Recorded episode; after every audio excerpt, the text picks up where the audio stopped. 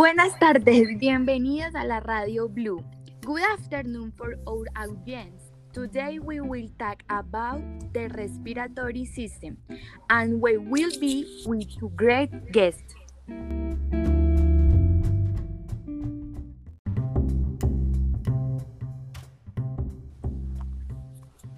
El día de hoy entrevistaremos a la neumóloga Manuela Ramírez, quien nos hablará sobre el sistema respiratorio y sus datos más importantes.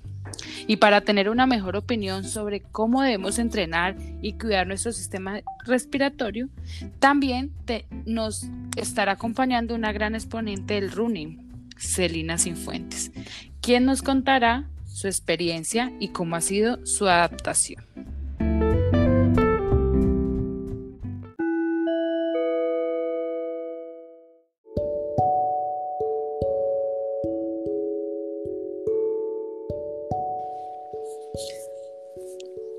Doctora Manuela, could we ask you some question? Of course, I will gladly answer your questions. Doctora Manuela, ¿qué factores afectan la ventilación en las personas? Bueno, principalmente la, la altitud, ya que el descenso de la presión atmosférica se vio acompañado de una disminución de la presión parcial de oxígeno, lo que dificulta los procesos aeróbicos del deportista. También por otra parte tenemos el consumo máximo de oxígeno, por la cantidad máxima de oxígeno que el organismo puede absorber, transportar y consumir. Por otro lado encontramos la fatiga y la raza. ¿Por qué la fatiga? Una serie de modificaciones fisiológicas que dificultan el mantenimiento de la misma intensidad de esfuerzo.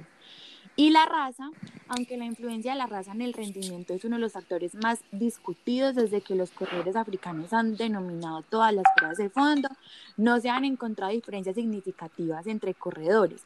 Y también hay otros factores, pero ya menos importantes como limitaciones de la mecánica pulmonar, el reflejo metabólico y respiratorio. También la fatiga muscular, siendo los dos últimos factores se consideran fundamentales en cuanto a su relación con el entrenamiento de la musculatura respiratoria.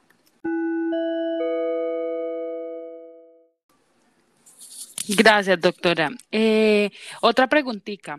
¿Cómo se puede ver afectado el intercambio gaseoso? Bueno, los factores que pueden generar esta afección son eh, la obesidad, el género y la posición. ¿Por qué la obesidad? Ya que el incremento de índice de masa corporal provoca el deterioro del intercambio de gases a nivel alveolar, produciendo un declive de la presión arterial de oxígeno. El género. Porque los métodos morfométricos estándares confirman que los hombres poseen pulmones de mayor tamaño a diferencia que las mujeres y en consecuencia un mayor número de bronquios, una mayor superficie alveolar y un diámetro de las vías respiratorias considerando sujetos del mismo peso y estatura. De este modo, los hombres poseen unas vías aéreas de conducción más largas que las mujeres, estando en clara desventaja durante el proceso de aspiración durante esta etapa de la vida. Y por último, la posición, ya que la distensibilidad pulmonar se reduce significativamente con los cambios de postura, desde la postura vertical y sentada hasta el decúbito supino, decúbito prono o decúbito lateral. En posición vertical, los volúmenes pulmonares son más altos que el resto de las posturas, debido al aumento del volumen de la cavidad torácica.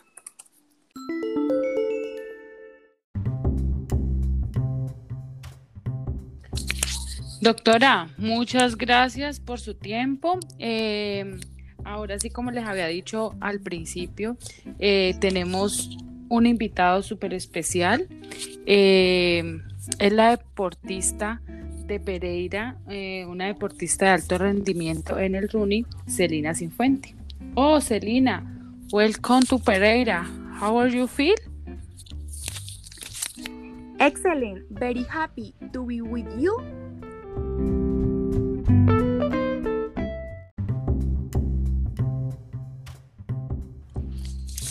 Eh, Celina, me han comentado aspectos muy importantes de ti.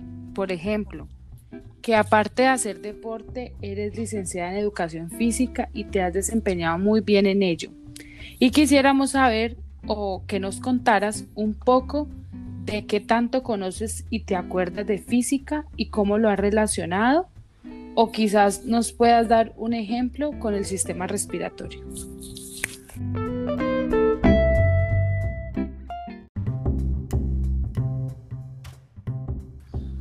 Bueno, en realidad recuerdo muy poco.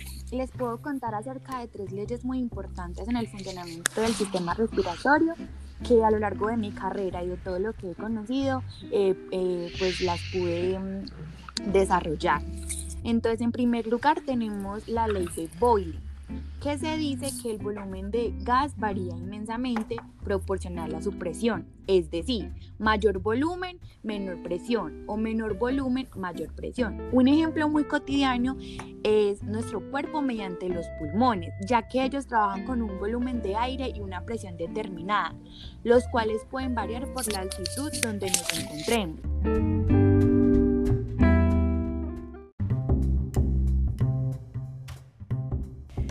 Otra muy importante o muy interesante es la ley de Dalton o también conocida como la ley de proporciones múltiples. Es una ley de los gases que relaciona las presiones parciales de los gases de una mezcla.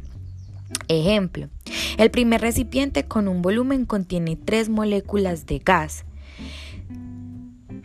Como son gases, se encuentran en una mezcla homogénea. Luego se muestran tres recipientes del mismo volumen conteniendo cada una un solo tipo de gas. Cada uno de los recipientes puede ser caracterizado por su presión, el número de moles y el volumen, siendo este constante en los cuatro casos.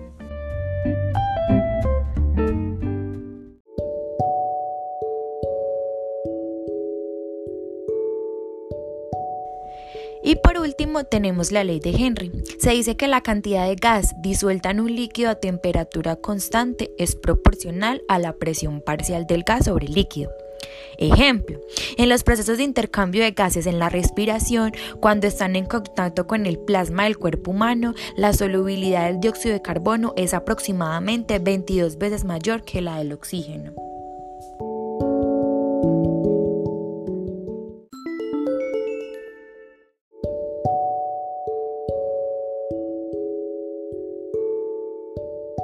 Bueno, doctora Mónica, ahora esta pregunta va para ti. Quisiéramos saber cómo es mi respuesta ventilatoria durante el ejercicio. ¿Qué pasa fisiológicamente? Bueno, eh, Manuela, lo que pasa es lo siguiente. Eh, el volumen es leve o moderado. Eh, esto se, se ve reflejado en la aspiración y aumenta de forma lineal con respecto al consumo de oxígeno, que es O2, y a la producción de CO2. En el aumento de la ventilación surge por la necesidad de eliminar dióxido de carbono, que es CO2, producido, para lo cual el incremento será mayor en el volumen corriente y en la frecuencia respiratoria. Se instala una acidosis metabólica y la relación entre presión alveolar y presión venosa se hace curvolínea al aumento de la, del volumen expirado eh, a expensas de la frecuencia respiratoria. De todos modos, la capacidad respiratoria máxima es cerca del 50% mayor a la ventilación pulmonar alcanzada durante el ejercicio máximo, aportando un aumento de seguridad para los deportistas. Significa que hay aún margen para la ventilación adicional en caso de los ejercicios en situaciones clínicas como, críticas, perdón, como el entrenamiento en altura. Eh, siendo así, entonces el consumo de oxígeno y la ventilación pulmonar total sufren modificaciones antes, durante y después del ejercicio. El consumo normal de oxígeno para un adulto eh, o joven en reposo es de 250 mililitros por minuto, pero en un atleta puede aumentar de 4.000 a 5.000 mililitros por minuto. Eh, la velocidad de oxígeno máxima aumenta de un 15 a un 30% en los primeros tres meses de entrenamiento intensivo y esto puede llegar a un incremento del 50% en un periodo de dos años. ¿Qué quiere decir esto? Que los corredores de una maratón presentan una velocidad de oxígeno máxima de, de un 45% superior a las personas que están sin entrenamiento. Sin embargo, eh, se cabe recordar que existe una determinación genética en los atletas. Tienen mayor tamaño torácico en relación al tamaño corporal con sus fuertes músculos respiratorios.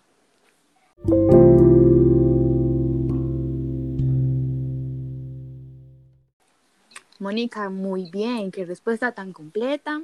Y para todos nuestros eh, oyentes, pues que realmente les interese este tema de la física y, de las leyes y de cómo em, este comportamiento se da en los deportistas más que todo.